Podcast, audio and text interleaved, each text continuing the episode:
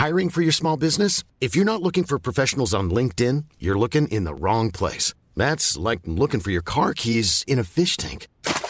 LinkedIn helps you hire professionals you can't find anywhere else, even those who aren't actively searching for a new job but might be open to the perfect role. In a given month, over 70% of LinkedIn users don't even visit other leading job sites. So start looking in the right place. With LinkedIn, you can hire professionals like a professional. Post your free job on linkedin.com slash people today. C'est comme euh, un tsunami, un ouragan, une tempête d'amour et d'émotions. J'aurais vraiment aimé qu'on me dise que je pouvais pas tout faire et que c'est ok. Comment s'y retrouver au milieu de ce flot d'informations? Pas facile de trouver sa place. Hello et bienvenue dans Parlons Bambin. Je m'appelle Alexia Poirier, je suis infirmière puricultrice et aujourd'hui j'ai décidé de créer ce podcast pour toi, futur ou nouveau parent. Parce qu'on ne naît pas parent mais qu'on le devient, le but est que tu prennes conscience de toutes tes ressources pour une parentalité éclairée, assumée et reboostée. J'ai à cœur de faire de ce podcast une boîte à outils avec de l'information fiable et nuancée. Et surtout avec des épisodes courts qui s'intègrent dans ton planning de parent. Pourquoi pas écouter durant tes trajets, le temps de la sieste ou même lors d'un moment pour toi. Tu vas vite t'en rendre compte. Ce podcast est basé sur tes questions du quotidien. Et je vais te proposer des pistes pour t'aider à observer, à comprendre ce qui se passe pour toi et ton enfant.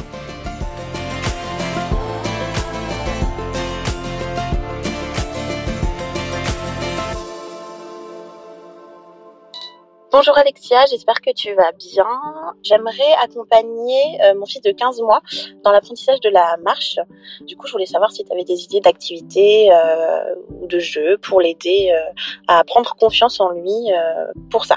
Merci à toi et bonne journée. L'acquisition de la marche représente une période importante dans la vie de ton bébé. Ici, il va acquérir en effet une grande autonomie car marcher, c'est aussi lâcher la main de son parent et s'éloigner pour aller explorer d'autres univers. Alors concrètement, par quelles étapes motrices bébé doit passer avant de marcher? Quels sont les bons réflexes à adopter en tant qu'adulte pour accompagner l'enfant? Et surtout dans cet épisode, on va relativiser et arrêter de comparer nos enfants car chaque enfant, on va le voir, se développe à son rythme avec ses particularités. Et dans cet épisode, j'ai le plaisir d'interviewer Sarah qui est psychomotricienne, aka Sarah Psychomote qui va répondre à toutes nos questions les plus fréquentes. C'est parti L'acquisition de la marche chez ton enfant résulte d'un long processus et tu vas le voir, il va parfois progresser, mais aussi il va avoir des périodes où il va stagner et même voir régresser.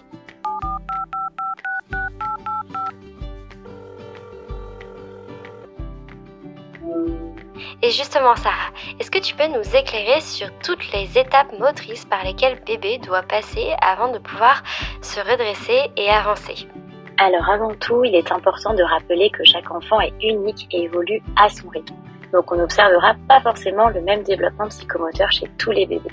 Par exemple, certains ne vont pas passer par chaque étape motrice, ou alors les âges d'acquisition seront variables d'une étape à une autre. Mais en général et en gros résumé, voilà ce qu'on va observer. Bébé est d'abord allongé sur le dos, il va ensuite attraper ses pieds et basculer sur le côté avant de se retourner sur le ventre. Il va ensuite pivoter sur son ventre pour aller chercher les objets qui sont à sa droite et à sa gauche. Et certains bébés vont également pousser sur leurs bras et glisser en arrière. Ok. Après cela, bébé va ramper vers l'avant et une fois qu'il a bien expérimenté cette étape, il va se retrouver en position quatre pattes.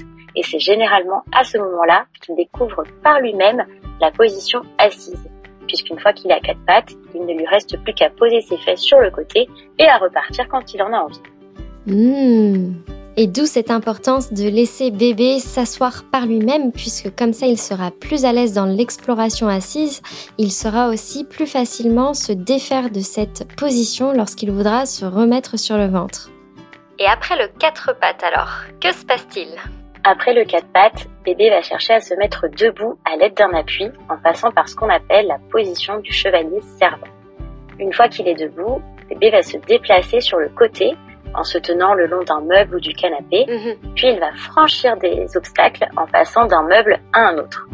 Il va découvrir la marche vers l'avant en se tenant une petite chaise qui glisse ou en poussant un petit chariot à roulettes. Et ce n'est qu'une fois qu'il a fait tout ça et qu'il tient debout en équilibre sans appui et qu'il se met debout sans aide qu'il va être prêt pour la marche autonome. Alors justement Sarah, je me permets de rebondir sur ce que tu viens de dire. Et euh, justement, cette marche autonome, vers quel âge elle apparaît en moyenne? Et surtout, comment favoriser cette acquisition? C'est une question quand même très fréquente de la part des parents. Pour favoriser l'acquisition de la marche, en fait, il faut le laisser expérimenter au sol le plus possible.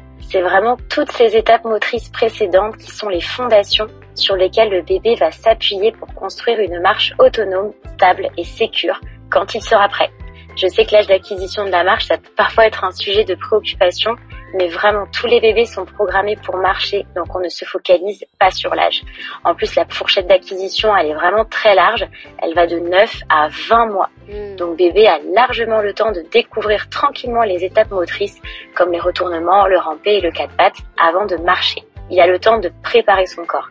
Et c'est magnifique de les voir découvrir de nouvelles positions, de les voir bouger, jouer avec leur corps, grimper, escalader et cavaler à quatre pattes. Mm, mm, c'est vrai. Il vaut mieux prendre son temps et faire bien plutôt que faire trop vite. Donc laisser son bébé bouger dès ses premiers mois de vie, c'est vraiment la meilleure activité pour préparer la marche. C'est hyper intéressant ce que tu nous dis là, Sarah. Et d'ailleurs, je me permets de rebondir sur tes propos parce qu'effectivement, l'éveil au sol au tout départ est vraiment la base pour ton enfant. Et à ton niveau, tu vas pouvoir lui apporter aussi de bonnes conditions pour que sa motricité se développe bien et de manière facile. Par exemple, tu vas pouvoir rapidement investir dans un tapis d'éveil parce que le tapis d'éveil au tout départ, bah, ça permet d'amortir les expériences motrices de ton enfant, aussi de l'isoler du sol pour pas qu'il prenne froid. Et surtout quand on enlève les chaussettes, et ça on va un petit peu en parler, je pense Sarah, euh, des pieds nus, ça permet euh, d'avoir euh, quelque chose pour s'agripper et surtout de s'isoler du sol. Et aussi, j'insiste sur ce point, essaye de laisser ton enfant dans des tenues confortables. Alors je sais que parfois c'est tentant de mettre une petite salopette en jean parce que c'est trop mignon ou bien une robe. Mais c'est vrai qu'il va falloir éviter toutes les matières un peu rêches qui vont bloquer le mouvement de ton bébé ou alors éviter la superposition de couches parce que plus ton enfant va être serré dans ses vêtements et plus il va être limité dans ses mouvements. C'est un peu comme quand nous on va à une séance de yoga eh bien, on aime être à l'aise, on se met en avec des vêtements très stretch. Eh bien, imagine que c'est la même chose pour ton enfant. Donc les vêtements, c'est aussi important. Pourquoi pas même réserver une tenue spéciale lorsque ton enfant est dans des phases d'éveil active et tu sais qu'il va pas mal bouger. Et puis après, bah, c'est lui remettre, euh, par exemple, sa petite robe ou sa salopette en jean pour sa sortie. Bon, donc là, on vient de voir comment favoriser l'acquisition de la marche quand l'enfant ne se déplace pas encore. Mais quand mon enfant commence à se redresser, comment je peux l'aider? Est-ce qu'il y a du matériel, des activités spécifiques pour pouvoir l'accompagner et le mettre en confiance? Sarah, est-ce que tu as une petite idée sur la question? Une fois que bébé commence à expérimenter la marche, il est recommandé de le laisser pieds nus à la maison selon la saison, bien sûr. Hein, sinon, on pensera à des chaussons euh, souples. Mhm. Et pour l'extérieur, on veillera à choisir des chaussures souples et légères qui ne bloquent pas la cheville. Et concernant le matériel, une activité qui peut être sympa, c'est le porteur ou le pousseur, qui sont des petits chariots euh, à roulettes. Et ce sont d'excellents outils pour accompagner les premiers pas de bébé vers l'avant. Et s'il vous plaît, surtout pas de Yupala. Merci pour ces grandes idées, Sarah. Effectivement, tu as parlé des pieds nus et c'est vrai, il faut insister là-dessus. Parfois, on a peur que son enfant prenne froid, auquel cas on pourra mettre des chaussons, mais ça ne remplacera jamais les pieds nus sur le sol, sur les différentes matières, parce que les pieds de ton enfant, chers parents, sont bourrés de récepteurs sensoriels. Et plus il va pouvoir les toucher, avoir des expériences, avoir de quoi s'appuyer, et eh bien, plus il va pouvoir euh, donc euh, sentir les sensations, ressentir son corps et avancer dans ce sens.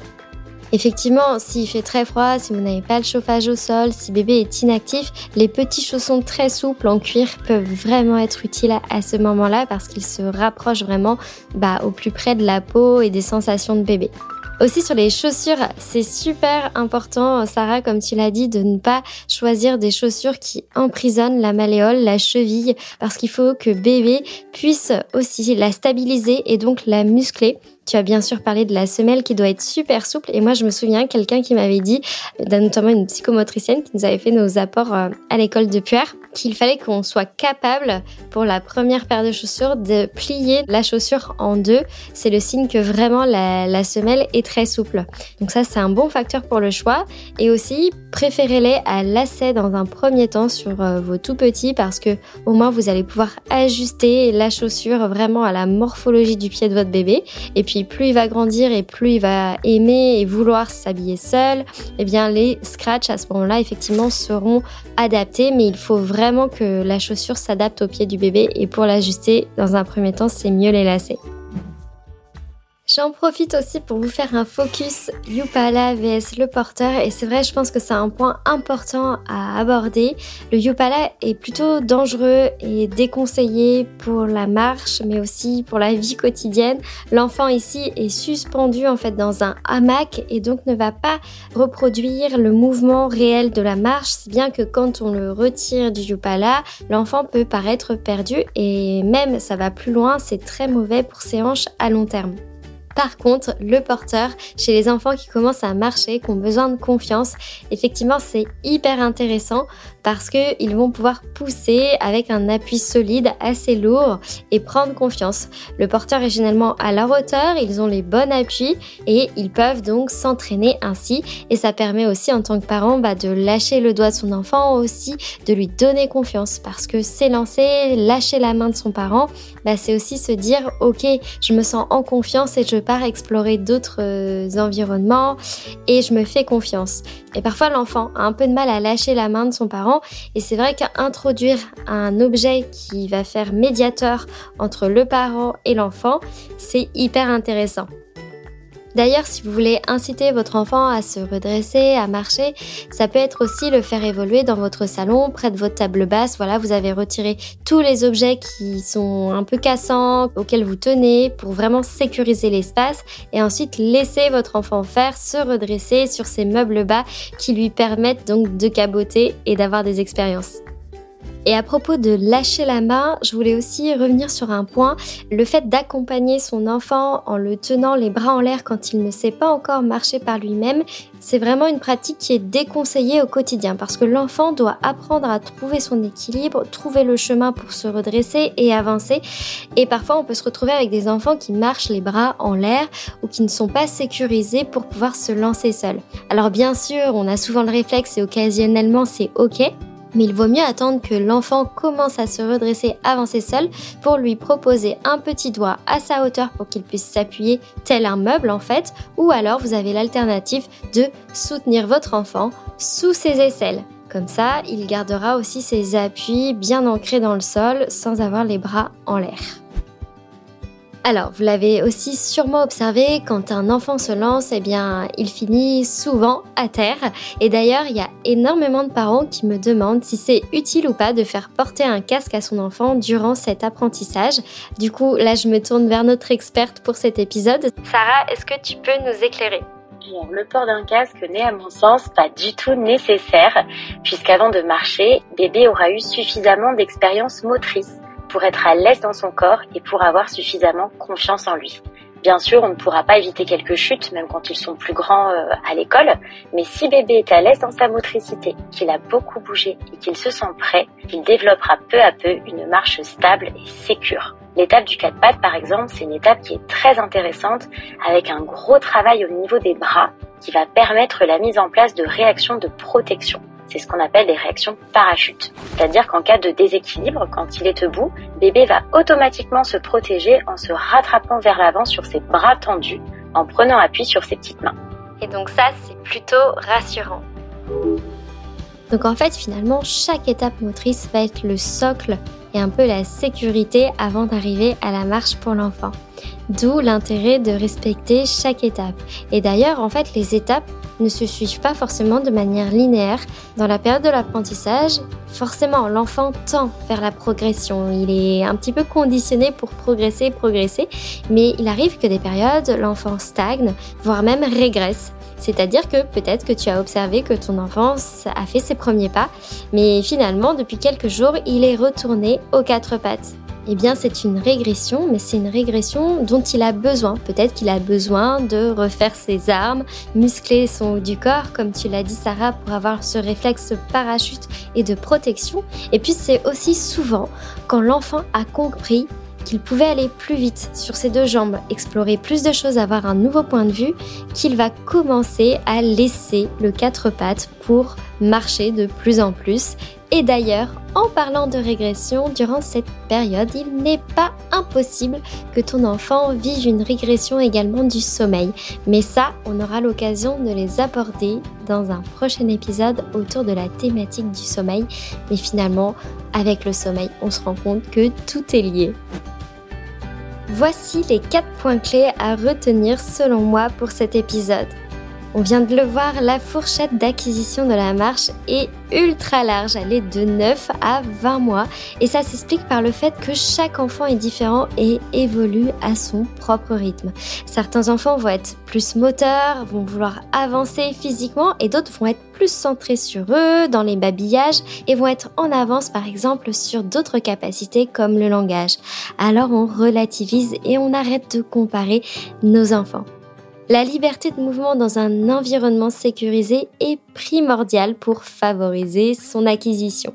Que ce soit physique, avec les pieds nus, les vêtements souples, mais aussi psychique. En effet, pouvoir être câliné, se ressourcer, être moins actif, puis être encouragé et valorisé est très important pour l'enfant. On vient de le voir, il est possible de soutenir la marche avec une bonne posture, par exemple avec le mobilier bas, ou un porteur éventuellement. En fait, il y a beaucoup d'options, mais la plus simple, c'est de laisser faire aussi son enfant. Ça va lui venir tout seul parce qu'il est programmé pour ça. Et surtout, ne reste pas seul face à une inquiétude et n'hésite pas à demander un avis à un professionnel de santé spécialisé dans le développement moteur du bébé. Un grand merci à toi Sarah pour ton partage d'expertise et ton temps aujourd'hui dans cet épisode.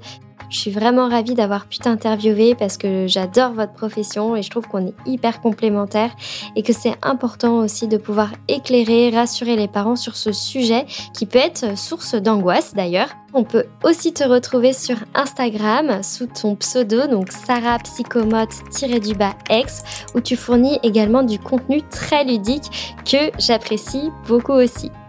Et enfin, et surtout, merci à toi, cher auditeur, pour ton écoute attentive et ton soutien par message quotidiennement. Voilà, ça me fait vraiment plaisir et je te donne rendez-vous dans 15 jours pour un nouvel épisode de Parlons Bamba. À très vite!